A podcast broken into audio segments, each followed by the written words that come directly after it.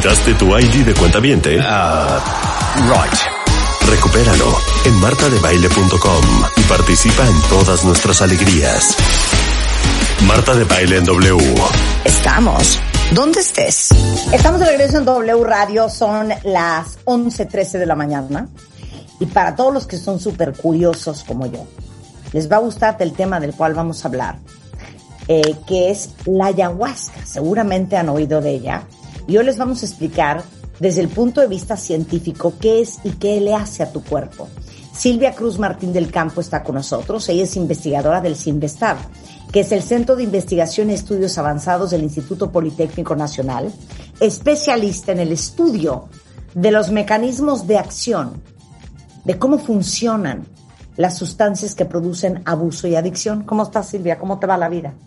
Muy bien, muchas gracias, Marta. ¿Cómo están ustedes? Oye, bien, voy, voy a dar una breve introducción, Silvia. Yo que soy muy curiosa, cuenta bien, el otro día estaba sentada con un amigo hablando horas sobre el tema de la ayahuasca. Él eh, hace ayahuasca desde hace varios años y de hecho va al Perú con eh, pues uno de los eh, indígenas más reconocidos a nivel mundial en ayahuasca. Y entonces me estaba contando, le decía, pero ¿cuál es la gracia de la ayahuasca? Me decía, es que no tienes una idea la conexión, cómo empiezas a entender tantas cosas de tu vida, cómo empiezas a poder ver con mucha más claridad eh, y resolver los problemas más profundos y los lados más oscuros que tienes y es una, te da una perspectiva impresionante. Y yo le seguía diciendo, es que no tengo idea de qué me estás hablando. Me dice, es que lo tienes que probar. Entonces me empezó a explicar cómo es la ceremonia, eh, cuánto tomas de ayahuasca, que es como una pócima, eh, cómo se mezcla. Me habló de la raíz, me habló de la hoja, porque está hecho con dos cosas diferentes. Eh, la reacción de la gente. Yo le decía, pero si hay gente que vomita, me dijo, claro, hay gente que vomita, hay gente que grita, eh, es una ceremonia que normalmente se hace de noche, eh, dura muchas horas, etcétera, etcétera, etcétera. Pero bueno, a lo que voy es que él me decía que la ayahuasca es lo mejor que le ha pasado en su vida. Entonces les explico que la ayahuasca quiere decir viña del alma o viña de la muerte en su dialecto indígena andino llamado quechua y viene de la selva no es como el peyote o otras medicinas eh, que se recolectan, es una bebida ceremonial de la zona del Amazonas que se hace, se hace con hojas de un arbusto, generalmente eh, Psicotripia viridis, que contiene DMT, que es dimetiltriptamina, Jesus Christ, y una liana que se llama Banisteriopis capi, que tiene carbolinas, que ahorita les voy a explicar tanto el DMT como las carbolinas Silvia. Entonces, el consumo de ayahuasca eh, se hace de manera tradicional, de manera milenaria, en ceremonias que necesitan toda una preparación, necesitas comer de cierta manera días antes. Eh, me decía este amigo mío que no tienen sexo, eh, los chamanes te hacen toda la guía de la preparación y eh, básicamente en muchos países como en Estados Unidos, el Reino Unido, por ejemplo, el DMT es ilegal. El gobierno peruano desde el 2008 ya reconoce esta bebida como uno de los pilares básicos de la identidad de los pueblos amazónicos y también afirmó que el consumo de esta planta que llaman planta maestra o sabia es la puerta al mundo espiritual y sus secretos, razón por la cual la medicina amazónica se ha estructurado alrededor de esta ceremonia de la ayahuasca. Dicho esto, ahora sí arráncate, mi queridísima Silvia, que nada más me ve con unos ojos de qué barbaridad. Ok, explícanos el DMT, explícanos las carbolinas, etcétera, etcétera. Ok, venga. Bueno, pues mi punto de vista es menos folclórico, digamos, y menos... este, menos mítico. Esta señora es una señora de ciencia. Menos mítico, sí. Este, soy una farmacóloga, ¿no? Entonces, como farmacóloga, lo que estudio es qué hacen las sustancias, las moléculas químicas al unirse a otras moléculas químicas en el cerebro. Entonces yo no les puedo contar grandes, este, digamos, viajes, ya, viajes y etcétera, pero sí les puedo contar qué tiene la ayahuasca.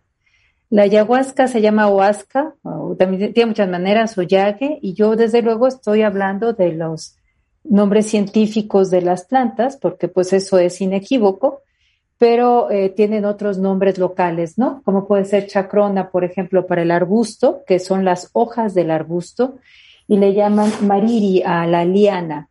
Eh, hay quien dice que es raíz porque parece raíz, pero yo realmente sí he estado en la selva, no en ceremonias de ayahuasca, pero sí en, paseos que también podrías describir quizá como espirituales en la selva de Amazonas, sintiendo esta conexión extraordinaria con el mundo vivo.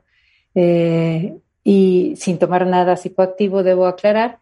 Y es una experiencia en sí extraordinaria porque te sientes parte de un universo, te sientes parte de, la biología general, te sientes irresponsable por la falta de cuidado a los animales, a, los, a, las, a las plantas, etcétera. Y, ahí, desde allí, desde ese setting que voy a hablar, se, se produce una situación muy particular, quizá de respeto por, por la vida, por tu entorno y sentir tu pequeñez.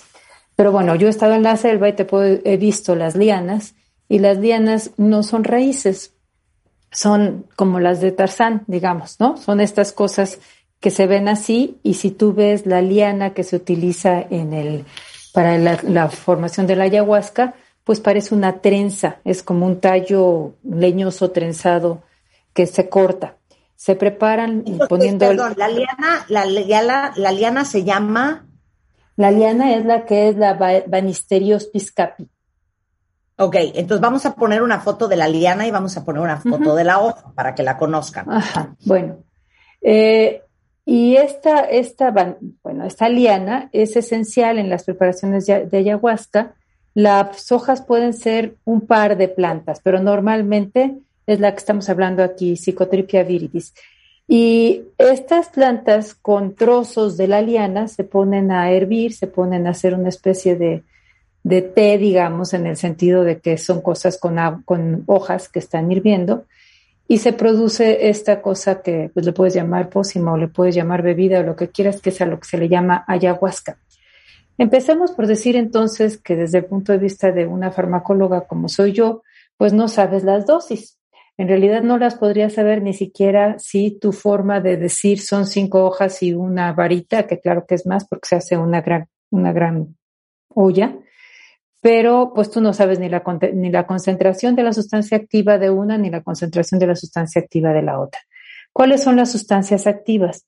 La sustancia activa en particular de las hojas es la dimetiltriptamina, que le decimos mejor DMT les pido que recuerden este nombre, triptamina, este pedacito del final del nombre, dimetiltriptamina. Y la parte interesante de la liana son las beta-carbolinas. Las beta-carbolinas son varias, pero eh, en general lo que hacen es algo interesante desde el punto de vista farmacológico. El DMT, si se bebe, si se toma algo que solo tiene, por ejemplo, las hojas, un té de esas hojas, no tiene efecto y no tiene efecto porque se inactiva a nivel del tracto gastrointestinal por una enzima a la que le llamamos MAO, para decirlo cortito, que quiere decir monoaminoxidasa. Esa enzima metaboliza al DMT y entonces lo vuelve completamente inactivo. No es lo único que metaboliza, no es lo único que degrada, degrada también varios de nuestros neurotransmisores y cuando nuestros neurotransmisores se han liberado en exceso, pues el chiste de un neurotransmisor es que pase un mensaje que transmita un mensaje entre neuronas. Entonces ya lo transmitiste, ya te vas y se degrada. Bueno, la MAO degrada también al DMT y entonces no tiene efecto por vía oral. Lo extraordinario. lo que estás diciendo es que el DMT solo por un lado o eh, las eh, carbolinas por otro, juntos Juntos es como pueden tener un efecto interesante. Las claro, separados no tienen efecto. No, si las beta carbolinas. la raíz sola o, la liana o la hoja sola, no pasa nada. Es la combinación. Bueno, la liana sí puede tener un efecto que ahorita explico. Porque ah, justo que hacen las beta-carbolinas, inhiben a esa enzima, son inhibidores de la MAO, de la monoaminoxidasa. Entonces evitan que el DMT, que la DMT, dimetiltriptamina, se metabolice y entonces ya puede hacer sus efectos. ¿Sí? Eh, si la DMT se fuma o si cosas con DMT, porque hay DMT, la DMT se sintetizó, o sea, existen en la naturaleza, pero también llegas por métodos químicos desde 1930 y pico. Y si la DMT se, y se pensó que no hacía nada porque se, se, inactiva en el estómago, ¿no? En el tracto gastrointestinal. Pero si, si fumas DMT, sí tiene efectos, sí tiene efectos psicoactivos del tipo de los psicodélicos, de los alucinógenos, pero duran un tiempo muy chiquito. Entonces es extraordinario que a, nivel de esta cultura se logró tener eh, esta combinación que hace que la DMT se activa por vía oral. Empezamos por ahí. Ok, Normalmente, en una ceremonia tradicional con personas que son los chamanes, los chamanes conocen a la comunidad, conocen el entorno, saben qué deben de cosechar, en qué cantidad y cuándo, y tienen una dieta determinada. Esto no se parece a que llegue un sueco, un sueco, o, una, una, persona, quien sea, allá a ver si de casualidad este, pueden eh, darle una ceremonia que lo lleve en contacto consigo mismo.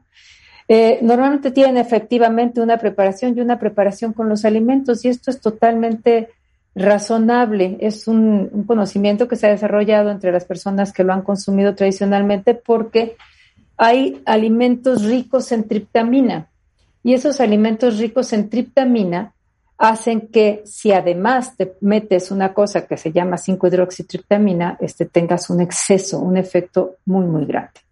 ¿Cuáles son los efectos cuando la ayahuasca entra? Y vamos a hablar primero de los que no son psicoactivos. Los que no son psicoactivos efectivamente produce vómito, diarrea y náusea.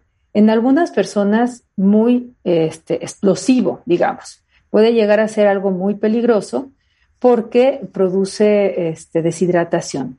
Y esa deshidratación, sobre todo si una persona es diabética, puede llevarlo a una descompensación.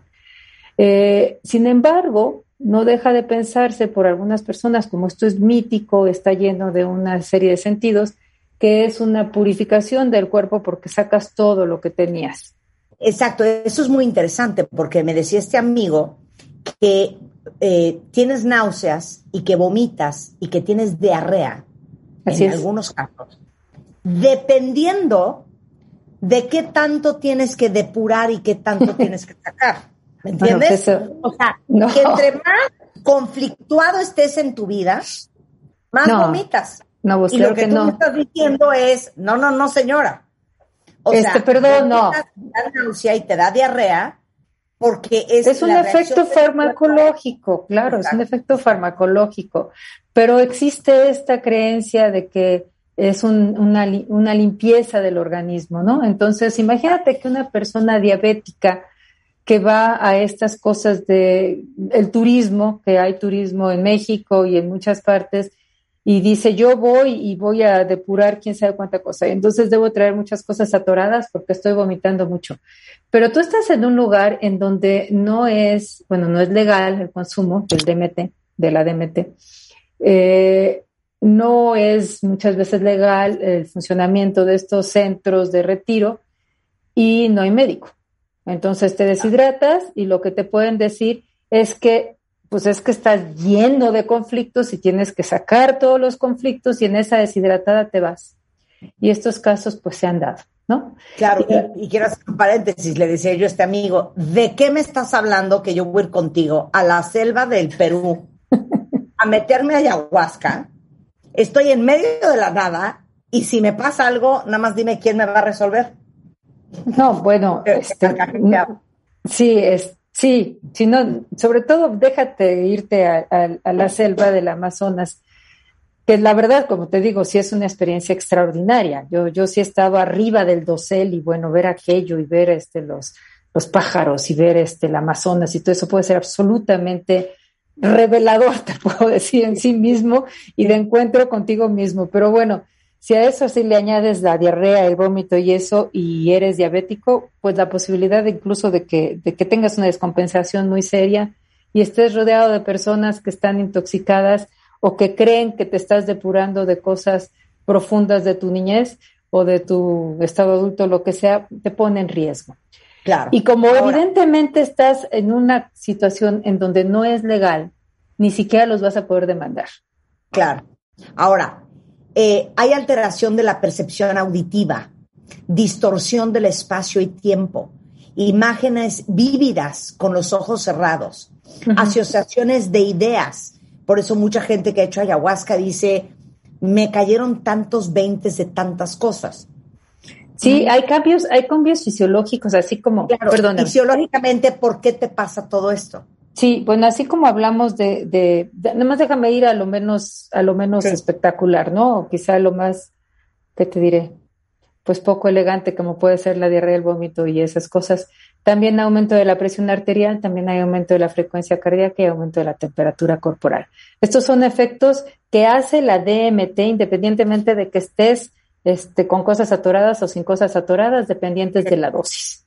Okay. Eh, y siempre y cuando no se des, no se desactive, ¿no? Pero si tú claro. mezclas DMT, vamos, si tiene efecto largo el DMT o suficientemente largo, hace eso en las personas independientemente de su historia personal. Sí, un poco dependiente de su genética. Hay gente que tiene más propensión al vómito y menos propensión al vómito, pero te puedo hablar de que setenta y tantos por ciento de las personas que consumen ayahuasca tienen estos efectos de vómito y diarrea. Eh, Ahora vámonos a los otros efectos. Eh, eh, tal cual, si con los ojos cerrados tienes imágenes muy vívidas y asociaciones de ideas muy particulares, estos son efectos mediados por los receptores a serotonina. Te decía yo, y sí, la verdad es que lo que yo hablo es poco, no tiene todo este, este, este componente mítico y este componente así, porque pues estoy hablando de pura farmacología. Si tú le das a una persona eh, DMT, o, u otros alucinógenos, acuérdate que les decía que mantuvieran en la mente esta idea de triptamina, ¿no? Es dimetiltriptamina. La serotonina es 5-hidroxitriptamina. LSD, psilocibina, mescalina, estas sustancias activas de diferentes eh, componentes de, de, las drogas alucinógenas tienen el mismo eh, corazón, digamos, la misma estructura, el mismo núcleo químico, que es la triptamina, precisamente. Y la triptamina, eh, claro, esto es dimetiltriptamina, tiene dos grupitos ahí este, metilos. Y esto hace que tenga eficacia, afinidad por un subtipo de receptores particulares que son los receptores a serotonina. Y aquí ya me fui a la parte que yo sé que a la gente le puede aburrir, pero pues es la neta, porque por eso hace las cosas que hace, que son los 5HT2A. Y aquí hay una situación interesante porque todos los alucinógenos, todos, tienen que activar ese receptor. Pero no todos los fármacos que activan ese receptor son alucinógenos. Ah, es decir, hay una composición de efectos que se requiere. Activar ese receptor en zonas que tienen que ver con la visión, con toda la red neuronal asociada con la visión, produce estas imágenes vívidas. Y hay un aumento en el flujo cerebral a ciertas zonas del cerebro, entre ellos a la corteza prefrontal. Y este aumento en el flujo cerebral permite efectivamente asociaciones de ideas. Y estas asociaciones de ideas sí llevan a que las personas pueden pasar por un estado de introspección, sí es cierto. Es, hay cosas que suceden sin fármacos y hay cosas que los fármacos mimetizan. Y es porque se meten con vías de neurotransmisión que nosotros podemos activar de otra manera, como yo les digo, a pie, digamos, la meditación también lleva a estos estados, no de alucinaciones, pero sí de aumento de flujo, de, de, de, flujo cerebral en regiones similares. Entonces, a ver, déjame resumir, a ver si entendí todo lo que acabas de decir. Entonces, el DMT tiene, o la DMT, tiene una similitud estructural con la serotonina, uh -huh. eh, que es la responsable de estas alucinaciones. Y las carbolinas también activan todos estos receptores. También. Y básicamente, si viéramos un estudio de neuroimagen con alguien con ayahuasca dentro, sí veríamos eh, que aumenta el flujo cerebral en eh, digamos que el córtex prefrontal, que es donde se arman todas estas ideas e imágenes, y por eso la explicación de que empiezas a pensar en cosas de manera muy intensa, muy rápida, te aparecen estas imágenes, pero es por lo que está pasando en tu cerebro con esos receptores. Sí. Ok. Sé, sé, que, sé que rompo parte de la magia, pero sí. ok. Una buena disculpas. Ok, ok. Entonces, todo esto que dicen es que te juro que no sabes cómo me cayeron veintes, cómo entendí mil cosas de mi vida. Es cierto. por cierto sentido. DMT, por lo que está pasando en tu cerebro y cómo está activado el córtex prefrontal, que digamos que es la parte más racional de tu cerebro. Entonces, eso sí está pasando. Sí, sí pasa. Ok. Regresando, que vamos a hablar de los riesgos. Sí, Sí, y, de, y, del entorno y de este tipo de cosas que son sumamente importantes. Ok. Eh, ¿Tiene efectos benéficos? ¿Cuáles son los riesgos? Regresando con la doctora Silvia Cruz Martín del Campo del Simestado. No se vaya. Estamos donde estés. Síguenos en Instagram como Marta de Baile. No te pierdas lo mejor de Marta de Baile. Dentro y fuera de la cabina. Marta de Baile. Everywhere. Clase súper mega intensiva para entender qué es la ayahuasca, qué es y qué le hace a tu cuerpo. Y nadie mejor con quien aprender exactamente cuáles son los mecanismos de acción y por qué la gente vomita y tiene diarrea y tiene náusea, que es el 73% de las personas, debido a la DMT, que es uno de los componentes de la, raíz eh, con que se hace la ayahuasca, más eh, la hoja eh, que viene de un arbusto que se llama Psicotripia viridis. Entonces estamos hablando de la DMT, de las carbolinas y entendiendo qué pasa en, en tu cuerpo y en tu cerebro. Ahora, eh, decías tú antes del corte, ahorita antes de hablar de los riesgos, que tiene que ver también muchísimo el entorno, la situación en la que estás. No sería la misma experiencia meterte una ayahuasca en el periférico que meterte en la selva del Amazonas. No, pues no, no, un pues en un departamento de dos por dos. Ajá. Sí, los, los, las, los alucinógenos tienen esa característica muy particular no, no, las personas no se desconectan totalmente del entorno, entonces puedes ayudarlas en un sentido a que no tengan una, una experiencia muy negativa, porque digo, con alucinógenos se ha sabido que hay gente que tiene experiencias aterradoras y se tiene que, tratar de modular, porque la gente sigue oyendo, sigue poniendo atención, sabe que las imágenes vívidas eh, son eh, imágenes, digamos, que están evocadas por la estimulación, bueno, yo digo por la estimulación de los receptores 5HT2, pero bueno, ellos por la sustancia activa, etcétera. Y entonces el entorno es muy importante. El entorno en las ceremonias de ayahuasca tradicionales se hace, eh, estar en, la selva, que puede ser verdaderamente extraordinaria, simplemente la vida de la selva en la noche es extraordinaria, eh, en un lugar en silencio en la noche y durante varias, durante varias horas, normalmente con personas desconocidas y en silencio. Y todo eso da eh, una situación muy particular de introspección, que además las personas, todos los alucinógenos tienen esta, esta modulación de lo que le llaman en inglés set and setting, que es qué estoy esperando de la experiencia y el entorno como la modula.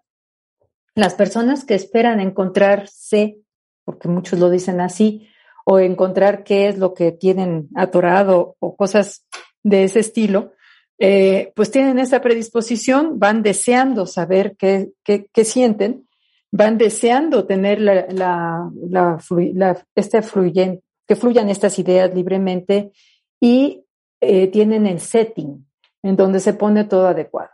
Ahora, si a un occidental, digamos, le da por comprar Amazon, eh, le da por comprar este ayahuasca en, en una de las redes, y la compra, que esas cosas suceden, y le llega a su casa y se la toma, bueno, pues este, todo el setting, todo el setting desapareció y, y le pueden pasar cualquier cosa.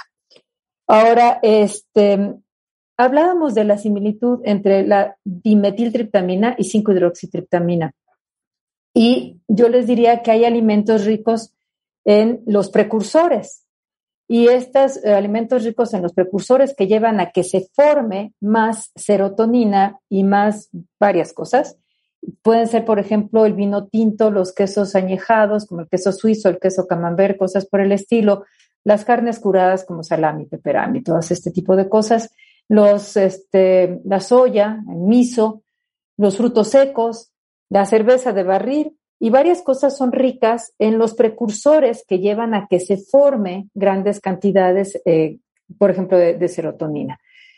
Y entonces, cuando una persona está, eh, va a tener una experiencia de aumento de serotonina y toma estas cosas, pues lo que puede caer es en un síndrome serotoninérgico, que es un síndrome de exceso de serotonina peligroso que tiene excitación y una serie de cosas. No crean que pasa nada más o puede pasar con ayahuasca, puede pasar con fármacos perfectamente seguros cuando se toman bien y se mezclan con este tipo de alimentos. No sé si recuerden que para el tratamiento de la depresión, uno de los tipos de, fármacos son los inhibidores de la MAO. Es un grupo de antidepresivos. Y los eh, quien toma los inhibidores de la MAO pues puede tener un efecto, tiene que tener cuidado con lo que come porque puede tener un efecto serotoninérgico. Bueno, no sé este, con qué quieran que nos seguimos, que nos sigamos. hay que seguirnos con, eh, decía alguien aquí en Twitter, oye, pues si le sirve, pues a ti que te, o sea, que qué importa, pues que se la metan. El punto es, ¿cuáles son los riesgos? Sí, bueno, los riesgos son, uno, eh, no todas las personas son iguales. Eso siempre lo hemos dicho, ni siquiera con los medicamentos de patente controlados de una misma dosis, ¿no? No todas las personas son iguales, no todas las personas pueden ni siquiera tomar lo mismo. Si te va a aumentar la frecuencia cardíaca y tú tienes un problema eh, cardiovascular, pues tienes que tener cuidado con eso. Si va a aumentar la presión, la frecuencia cardíaca puede producir hipertermia. Si eres diabético, está totalmente desaconsejado porque entonces el vómito y la diarrea con mucha facilidad te puede llevar a una descompensación. Es muy importante que si alguien decide que esta quiere correr el riesgo de esta experiencia, sepa por un lado que es ilegal y al ser ilegal va a ir a lugares en donde no, ni siquiera los puedes demandar si llegas a tener un efecto adverso porque pues tú entraste bajo tu propio riesgo a esas circunstancias. Otra cosa es que normalmente no hay médico en, en esos lugares y entonces si tienes alguna descompensación o si te sientes mal por cualquier problema cardiovascular o lo que sea, pues no vas a tener el efecto de que, de que te ayuden. Hay otros eh, lugares en donde se, incluso te lo dicen, que son pseudo, pseudo facilitadores, pseudo guías, pseudo chamanes, que simplemente como se ha vuelto algo que está de moda y en boga en muchos lugares, entonces hacen un gran negocio llevando a personas a lugares eh, que, no están registrados. Y pues ha habido casos, esto desde luego es raro, no estoy hablando en contra de la ayahuasca, estoy hablando en contra de las personas que aprovechan esta situación para delinquir, que eh, se dan casos de abuso sexual porque pues, son personas que están en un lugar retirado sin eh, ninguna supervisión médica ni supervisión de orden legal. Si una, alguna persona decide eh, tener este tipo de experiencias, lo primero que tiene que hacer es consultar con su médico, porque si está tomando, por ejemplo, inhibidores de la recaptura de serotonina o están eh, tomando inhibidores de la MAO, tiene un riesgo de un síndrome serotoninérgico. Y que alguien lo sepa, porque si llega a tener un problema, eh, no va a tener quien lo apoye. Sería importante que hubiera un familiar o una persona que tuviera la posibilidad de atender a alguien que se sintiera, que se sintiera mal. También las personas que tienen eh, algunos trastornos como esquizofrenia pueden tener brotes psicóticos y entonces es muy importante que sean especialistas de la salud mental los que valoren estos casos.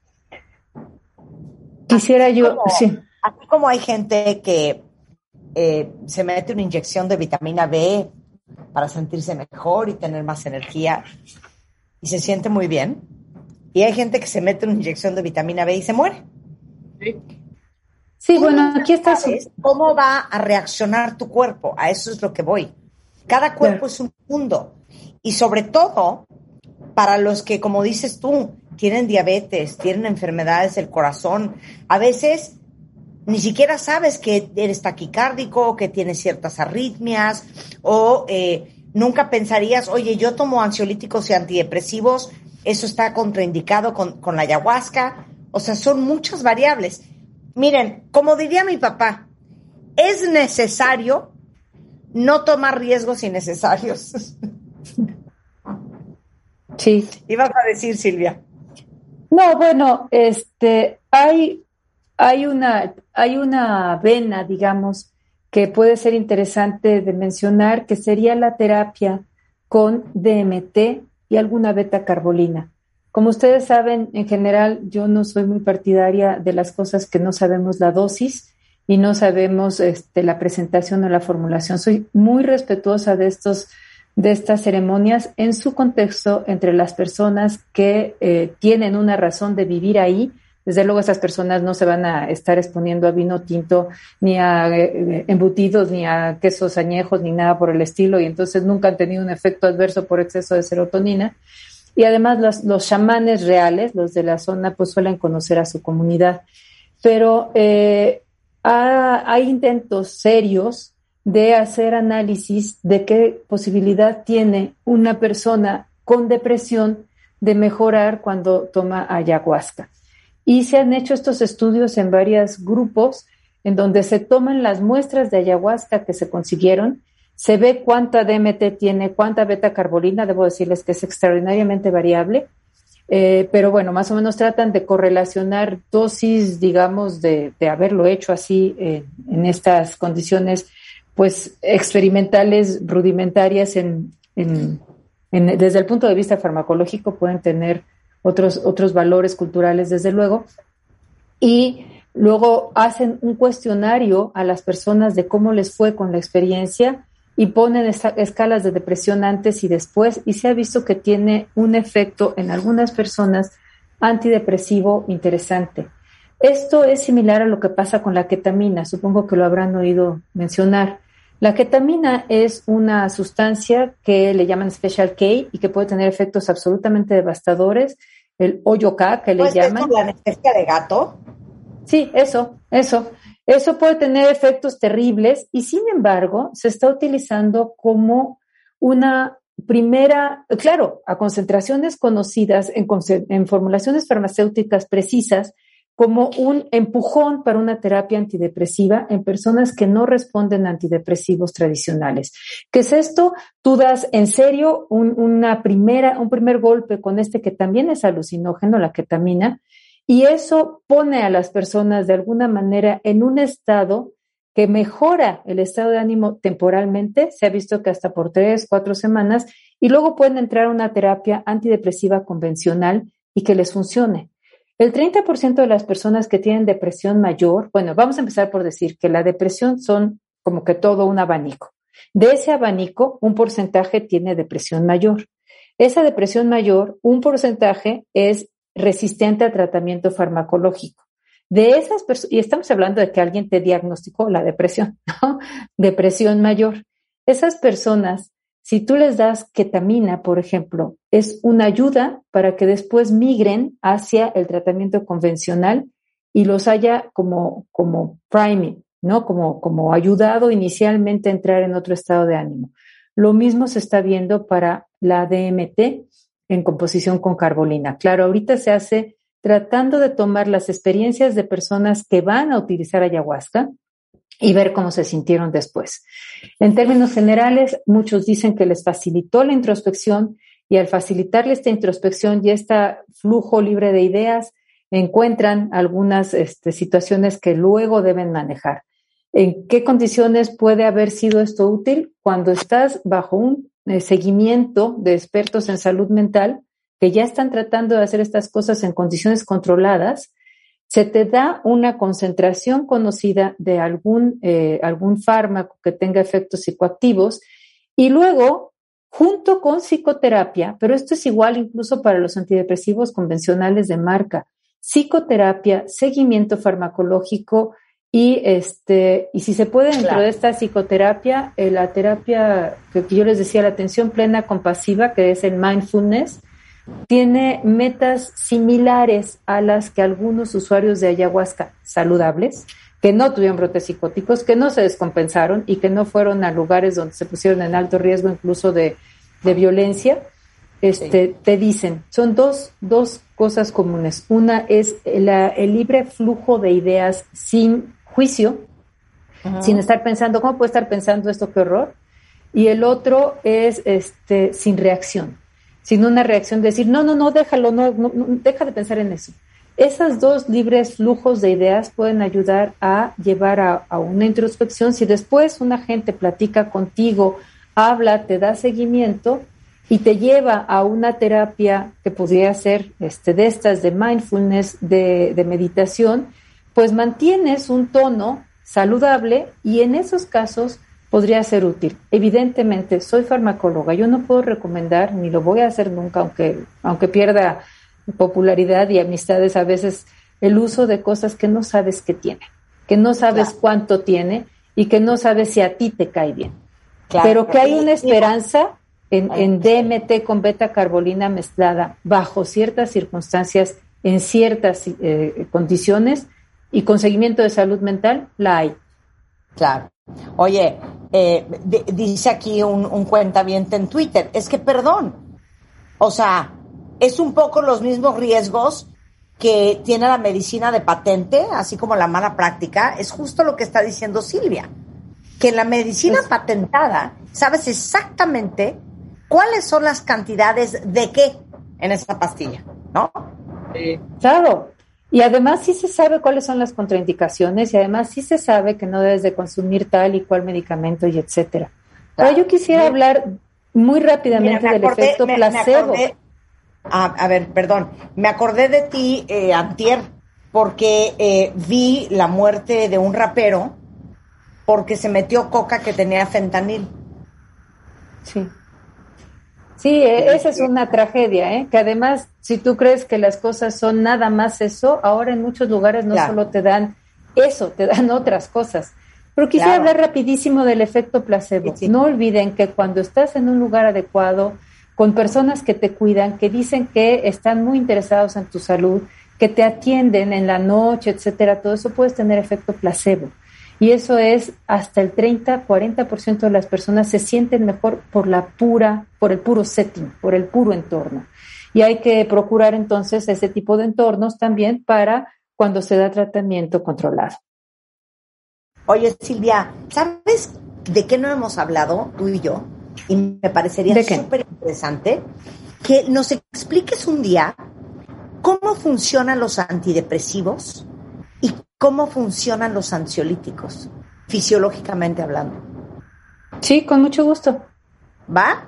Me parece súper interesante, súper interesante. Y así van a aprender muchos de cómo, eh, cómo medica un psiquiatra. ¿Qué tiene que ver con la serotonina? ¿Qué tiene que ver con la dopamina? O sea, con esos desbalances que van tratando de averiguar cuáles son según los síntomas que tú dices tener, ¿no? Me parece interesante, vamos a hacerlo. La doctora Silvia Cruz Martín del Campo es una eminencia, es nuestra amiga. Ella es investigadora del Centro de Investigación y Estudios Avanzados del Instituto Politécnico Nacional y es especialista en el estudio de los mecanismos de acción de las sustancias que producen abuso y adicción. Te digo una cosa, ya eres demasiado famosa como para no tener Twitter o Facebook o Instagram o algo para que nos eduques a todos también en redes sociales. Gracias. Tengo Twitter, pero solamente sigo. Este no, ah. a, lo, a lo mejor me cansa un poco que de repente hay mucha agresividad porque las personas quisieran oír el reflejo de sus pensamientos. Entonces, pues para, para estar recibiendo muchas este, Mentadas de madre. Pero tengo Twitter y sigo. De hecho, luego te sigo. Tampoco lo sigo cuando estoy en tu programa, porque entonces no haría nada, pero, pero sí lo sigo de repente. ¿eh? Te Gracias. un beso, querida. Muchísimas gracias. Te vemos muy pronto. Gracias. Oigan, regresando del corte, ¿quién de ustedes sigue enganchado con el ex o con la ex? Vamos a hablar de eso con Tere Díaz. ¿Cómo se desengancha uno al regresar? Marta de Baile Everywhere. Síguenos en Facebook como Marta de Baile y en Twitter, arroba Marta de Baile.